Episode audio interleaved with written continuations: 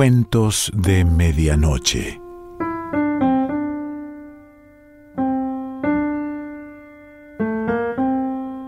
El cuento de hoy se titula La pastilla de mamá y pertenece a Sergio Gaiteri.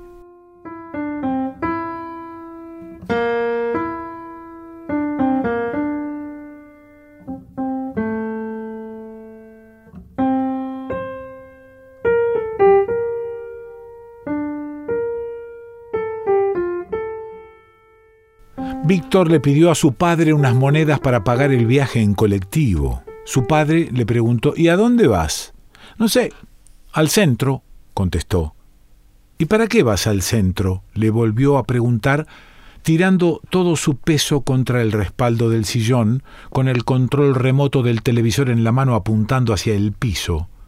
¿Para qué tomar un colectivo alguien como vos? No esperaba que le contestara. Lo miró de reojo, metió una mano en el bolsillo de la camisa y no encontró más que papeles, tickets, una tira de genioles. En el baño, le dijo, en el vaquero que está colgado en el baño debe haber algo. Víctor fue al baño. Sacó del bolsillo del pantalón un billete de dos pesos. También se quedó con unas monedas de cincuenta y de veinticinco centavos que se cayeron al piso abrió el botiquín. Aprovechando que el hermano no estaba en la casa, le usó el pomo de gel. Se untó las manos con la crema y le dio rigidez a los pelos del flequillo apuntándolos hacia arriba. Con una tijera se cortó los pocos pelos de la barba. Cuando guardó el gel encontró un billete de veinte. Estaba escondido debajo de la botella de agua oxigenada. Probablemente era la plata que la madre, antes de salir a trabajar, le dejaba a su padre para que hiciera las compras. Se agachó, metió el billete entre la media y el pie derecho. En la parada reordenó los billetes y las monedas. Los billetes, cara con cara de los próceres, como le había enseñado un tío cuando era chico. Dejó pasar un colectivo. Parecía ir demasiado lleno, se veía gente parada en la puerta de su vida. Un chico iba tomado de la manija. Víctor no tenía apuro, se sentó en el cordón de la vereda y prendió un cigarrillo. Dejó pasar otro colectivo, no iba a apagar el cigarrillo por la mitad. Subió en el siguiente. Caminó por el pasillo y buscó un asiento desocupado. No había. Se paró al fondo, miraba por la ventana trasera las casas y la gente que el vehículo iba dejando atrás. Estaba distraído. No se dio cuenta de que viajaba al lado de Silvina. Silvina fue novia suya unos años atrás. La conoció en el Jerónimo Luis de Cabrera el año en que cursó quinto. Ella estaba en cuarto. Últimamente las tres o cuatro veces que por casualidad se encontraron, simularon no verse. En esta ocasión, el pasillo del colectivo los enfrentó. No hubo remedio. Se saludaron. Había un asiento vacío, pero a ella le pareció mejor quedarse parada al lado de él, a pesar de que por su altura tenía que esforzarse por llegar al caño del techo. Silvina le preguntó si había terminado el secundario en otro colegio. Le iba a mentir, pero sin saber por qué, se arrepintió y le dijo que no, que había abandonado en sexto. Ella le dijo que había terminado, pero no se había recibido, que le quedaban dos materias, lengua y derecho. Después de eso, no supieron sobre qué seguir hablando. A los pocos minutos, la situación se hizo incómoda, sobre todo cuando el colectivo se detenía, cuando se acallaba el ruido del motor. Víctor pensó en bajarse, aunque faltaran varias cuadras para la General Paz. Por decir algo, le preguntó a dónde iba. A control, le contestó ella, y poniéndose en puntas de pie, le acercó la boca al oído y en voz baja le dijo Hace unos días me hice un aborto. Víctor no supo qué decir. Voy a que me controlen esas cosas. ¿Y vos? A ningún lado, dijo, acordándose de las palabras de su padre. Entonces me podés acompañar. Víctor nunca le respondió. Tampoco se bajó del colectivo. Cruzaron el centro. Ella se sentó en uno de los asientos del fondo cuando la mayoría de la gente se bajó en la Vélez Sarsfield. Víctor veía que arrugaba la frente en un gesto de dolor, una puntada, cada vez que el colectivo agarraba un pozo o frenaba de golpe. Dejaron atrás la Castrobarros, la Carafa. El colectivo de a poco se iba vaciando de pasajeros. Víctor también se pudo sentar. Un asiento de por medio al de Silvina. Víctor le miraba las piernas. Silvina miraba por la ventanilla.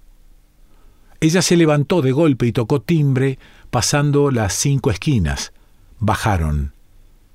Silvina lo tomó de la mano. Caminaron sin hablar unas cuatro cuadras. Entraron al barrio. Víctor encendió un cigarrillo. Ella le hacía un gesto con los dedos. Le iba pidiendo de a secas. Se reía. La última luz de la tarde encontró a Víctor sentado en unos sillones de cuero bordó en un living oscuro que servía de sala de espera. Ojeaba revistas viejas, dudando de si ahí se podía o no fumar. No lo hizo. Oía bastante cerca el ruido de las turbinas de los aviones. Nunca había subido a uno.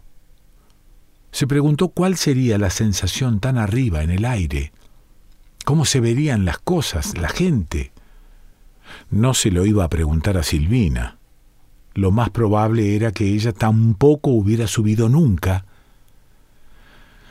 Silvina salió de una de las habitaciones que había en un pasillo. Lo abrazó y le apretó la mano como hacía unos minutos. Víctor, sin sorprenderse, también la abrazó. Tenía la piel fría. Volvieron a la calle. Desde la ventana los acompañó la mirada de la doctora, una mujer muy alta de delantal celeste. A Víctor le pareció que les sonreía. Silvina le dijo que tenía mucha hambre. Hacía días que no comía algo rico. Víctor se acordó de los veinte pesos.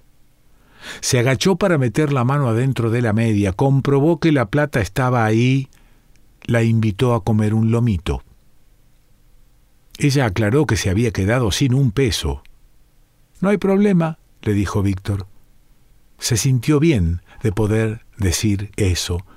Mientras la miraba comer, también se sintió feliz. Le iba alcanzando servilletas de papel para que se limpiara la mayonesa que le quedaba en la boca. Le contó su historia con el colegio que por las amonestaciones en el Jerónimo se había cambiado al Rojas, pero que no anduvo bien y se quedó libre a mitad de año. No tenía hambre. Silvina terminó el cuarto de lomito que él había dejado en su plato. Entrada la noche, llegaron a la casa de Silvina. Víctor había estado ahí algunas veces. La madre lo saludó como si hiciese unas pocas horas que no lo veía. Estaba apurada, de mal humor. ¿Trajiste lo que te encargué? le preguntó a Silvina. No, le contestó preocupada. Ya mismo te traigo. Tenían que buscar una farmacia abierta. La madre necesitaba pastillas para dormir. Salieron apurados, caminaron por el barrio. Víctor se acordaba de la plaza. Algunos espacios habían cambiado. Había más luz en las calles. Donde estaba la cancha de fútbol habían edificado un colegio. Ella se adelantaba unos metros para arrastrarlo con el ritmo de sus pasos. Me parece que no hay ninguna farmacia de turno. Me parece que por acá tampoco hay ninguna farmacia, dijo Víctor, chequeando que el atado de cigarrillos estuviera vacío antes de tirarlo al piso. Hemos ido por las calles equivocadas, estoy mareada, igual tengo que buscar una. ¿Y qué le puede pasar a tu mamá por una noche? No poder dormir. Pero una noche. Víctor se estaba cansando. ¿Vos no sabés que las mujeres cuando pasan los cincuenta, si no toman pastillas, no pueden dormir?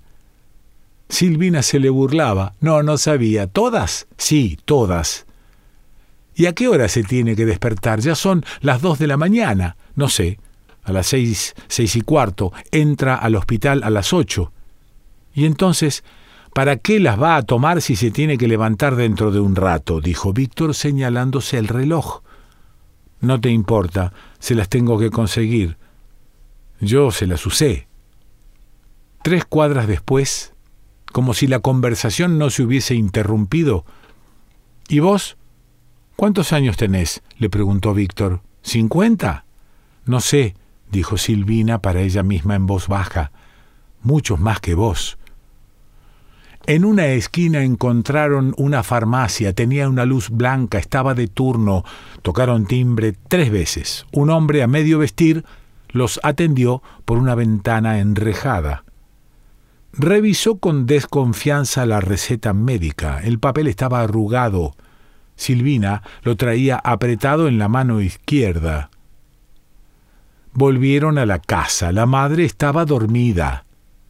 Silvina se equivocó sí podía dormir. Oyeron los ronquidos, potentes, ronquidos de fumador de viejo, como los de su padre, pensó Víctor. Abrió las manos. ¿Viste? Se rieron. Silvina se llevó el índice de la mano derecha a los labios, le pidió silencio. Se quedaron parados. Víctor, apoyado en la pared, entre una repisa y un mueble que soportaba un equipo de música en el cual titilaba la hora en números verdes y brillantes. La luz que entraba por la ventana se atenuaba por la cortina que ella corrió apenas entraron.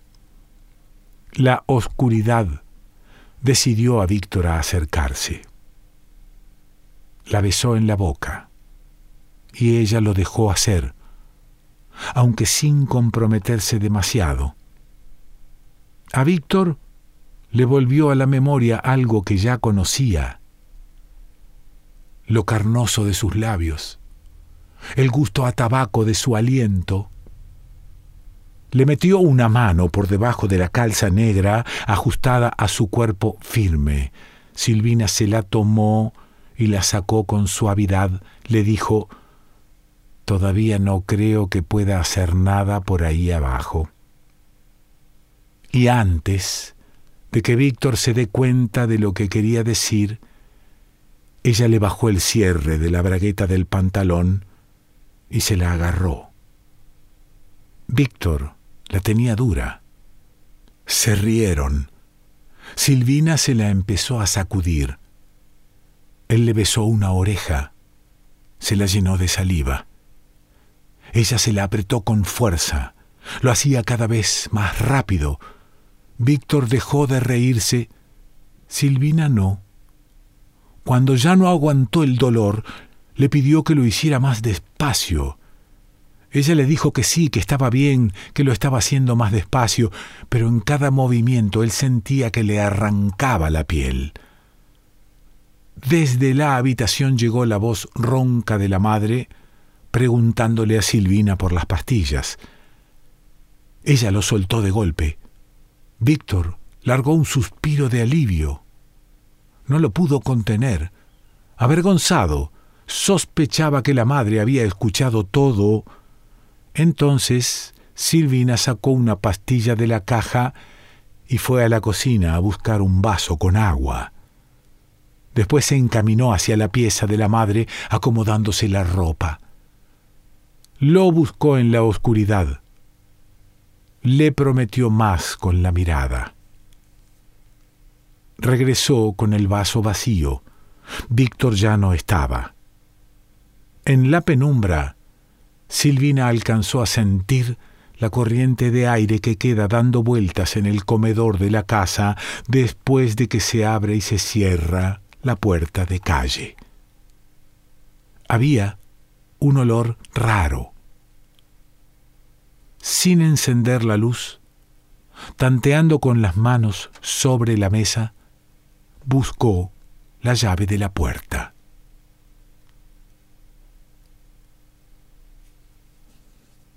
Sergio Gaiteri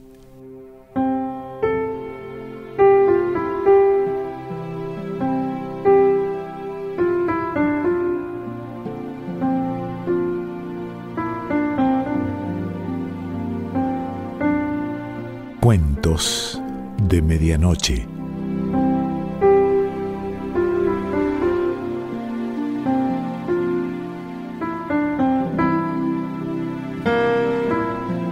Selección Pancho Mondino.